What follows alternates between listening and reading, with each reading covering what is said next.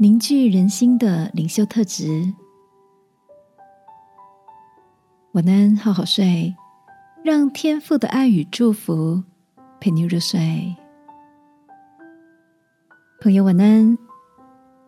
今天的你都做了些什么呢？我的表哥在他所任教的高中服务已经迈入第十年了。那天，我好奇的请教他，为什么能在一个职场稳定的工作这么久？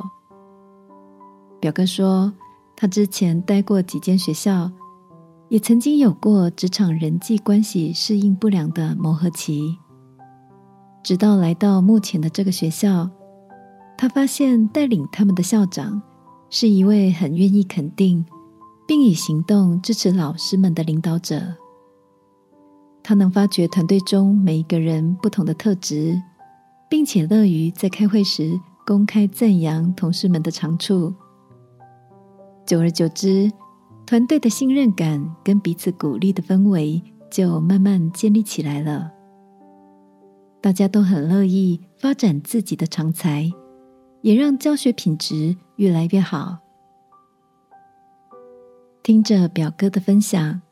我想起作家本尼斯曾经说过：“好的领导者享受镁光灯的照耀，但优秀的领导者会帮助他人发光发热。”亲爱的，在你的生活中有没有遇过让人难忘的领导者呢？在与人共事时，你愿意协助他人发挥所长吗？记得耶稣曾经提醒他的门徒：“你们若有彼此相爱的心，众人就因此认出你们是我的门徒了。”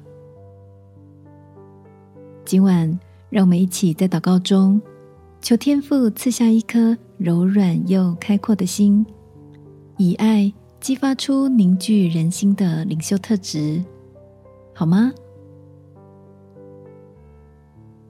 亲爱的天父。